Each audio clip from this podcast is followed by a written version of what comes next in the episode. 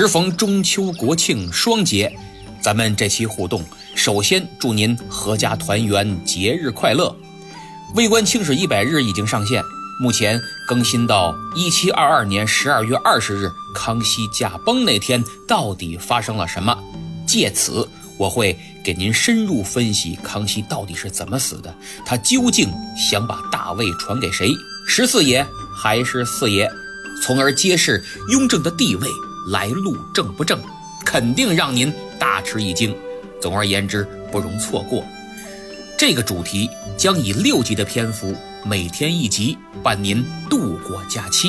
如果觉得不错，别忘了多多为节目点赞、评论、转发、投月票，更别忘了给最高的评分，因为这对我这种默默无闻、没有法力加持的小主播来说非常重要。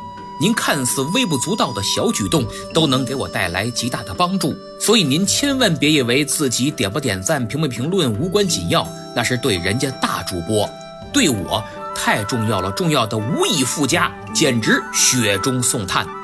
您每一次点赞、投月票、评分、评论，都会影响平台的算法，而我又没有资金支持买流量，纯靠节目质量。因此，还请各位动动手指，多多关照，在下顿首叩拜。下面我们来看看近一个月的留言。听友名叫 FDJK 八八八，我得着重感谢感谢，因为这位仁兄听节目特别有感悟，发的评论特好，还很长，而且并非意识流，有观点、有论据、有想法，我就不念了，挺长，没法摘。对我节目来说有画龙点睛之感，大家有机会可以看看他写的，知识层次和结构丝毫不比我差，实在太难得了。听友杨下滑杠零在《无演义不三国》第九十五回留言说，听了不下十遍。感谢您的厚爱，也希望您能听听我其他专辑。英雄的三国、明末清初和微观清史，都是我使尽浑身解数呈现出来的佳品，质量上绝对没得说，不是自夸啊，是自信，值得一听。我在其他专辑等您。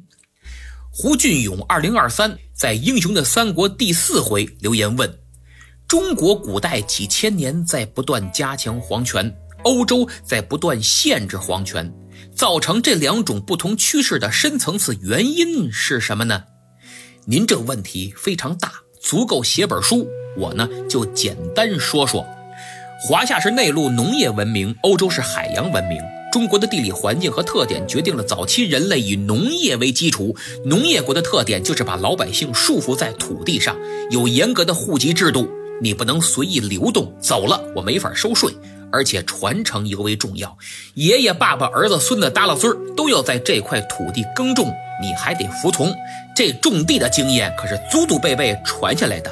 在科学不发达的古代，经验就是科学。什么时候播种，啥时候浇地，怎么除草，怎么收割，都得口口相传。你不听，非得自己探索，最后就啥也长不出来，挨饿。遇上大灾。比如洪水，需要大伙儿团结起来去应对、解决困难，这就使权力开始集中。本来商朝有机会向商业文明转化，但被西周打断。周又做了件大事儿，去除神明信仰，不再像商朝那样把鬼神放在最高位置，动不动就杀人祭祀，改成了对人，也就是圣人的崇拜。从此使宗教在华夏文明中开始淡化。到了战国，群雄都在变法自保，厉害点儿的想着怎么吞并他国。乱世出英雄，乱世也出思想家，诸子百家纷纷跳出来为国家向何处去指明方向。最终法家胜出，因为法家他见效快呀，中央集权阴谋诡计对统治者有诱惑力呀，多好啊！能迅速富国强兵，注意啊，富国可不是富民。法家把老百姓变成战士和农民，想改变命运，只能打仗杀敌，自然对战争的欲望就比其他国人要高得多。冷兵器时代，谁战争欲望强烈，谁就能获胜。所以秦国很快横扫六合，法家思想统一华夏。等汉朝建立，虽以黄老之学治国，但法家理念仍然沿用。还是那句话，它好用好使。国家离不开法治，除了法治，国家还离不开什么呢？道德和秩序。这是谁的专长？儒家专长。于是儒家开始崛起。到了汉武帝，罢黜百家，独尊儒术，儒法并用，外儒内法，用儒家哄你，用法家治你。而且儒家为了迎合统治者，为了让统治者用他，把自己改得几乎面目全非。孔子要是活着，得气吐血。什么天人感应？孔子最烦怪力乱神。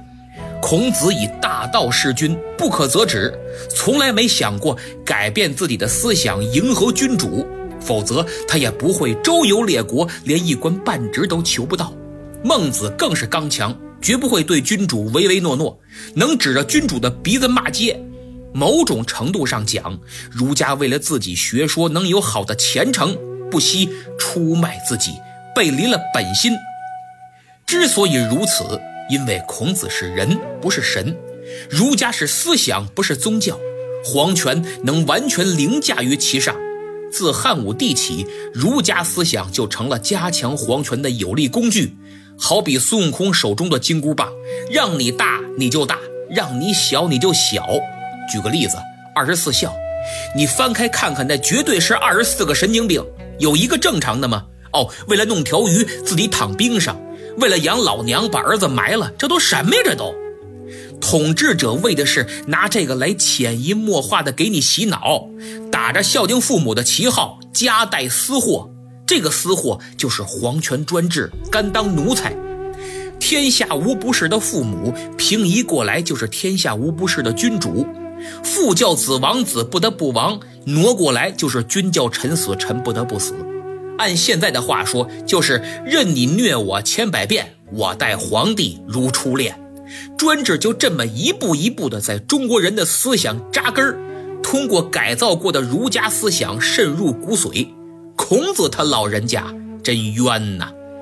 再看西方欧洲，古希腊是爱琴海文明，每个国都很小，资源有限，需要互通有无，邦与邦之间商业盛行。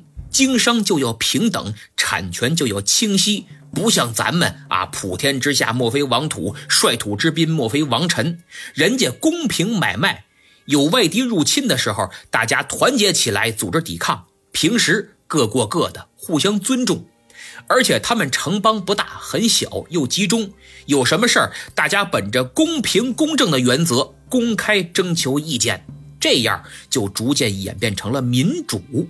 咱们简短截说啊，罗马帝国也继承了民主，虽然后来演变成了帝国，但皇帝始终受元老院的牵制。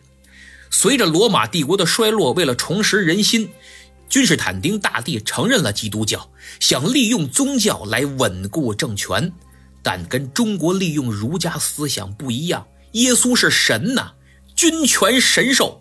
神权就理所当然地逐渐凌驾于王权之上，欧洲也开启了教权与王权的斗争，高潮就是卡诺沙之辱。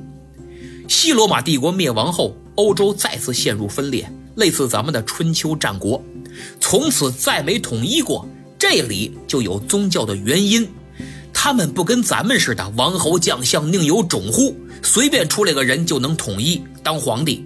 想当国王得有爵位，有王族血统，教皇承认才行。这也使那些封建领主，也就是贵族啊，拥有更多更大的权利，甚至敢挑战国王。比如英王约翰，他和教皇英诺森三世发生冲突，结果被教皇开除教籍，引起手下封建主和老百姓的极大不满。为了求得教皇原谅。又想出征法国，就加重征收各种税赋，终于遭到反抗。约翰王被迫于一二一五年六月签署了大宪章，把王权限制在法律之下，确立了私有财产和人身自由不可随意侵犯。反观中国。皇权没有宗教和贵族的制衡，一路狂奔，私有财产和人身自由可以随意剥夺，加上重农抑商的政策，商人地位很低。这些都决定了中国近代不可能产生资本主义，即使有，也始终是萌芽状态。长期生活在专制政权下的老百姓，能给他们带来安全感的只有两种东西：一是权力，二是财富。有了权力就有钱，没权力，只要你钱够多，就能与官家勾结，使自己获得安全感。所以咱们自古年了节了送祝福，都说恭喜发财、升官发财，这就是原因所在。怎么样？没想到连中国人自古的吉祥话都透着皇权专制吧？好，到此为止。这期互动时间太长了，顺便说一句啊，咱们这位听友胡俊勇，二零二三是位律师，自己有律师事务所。如果谁有法律方面的问题要咨询，可以发私信给他。记住啊，胡俊勇二零二三，俊俏的俊，勇敢的勇。评论到此为止。最后感谢感谢金主，本月打赏的朋友是卓尔薛，H X I N Y，怀念紫色二二五八，讲的太好了好了，醉北红。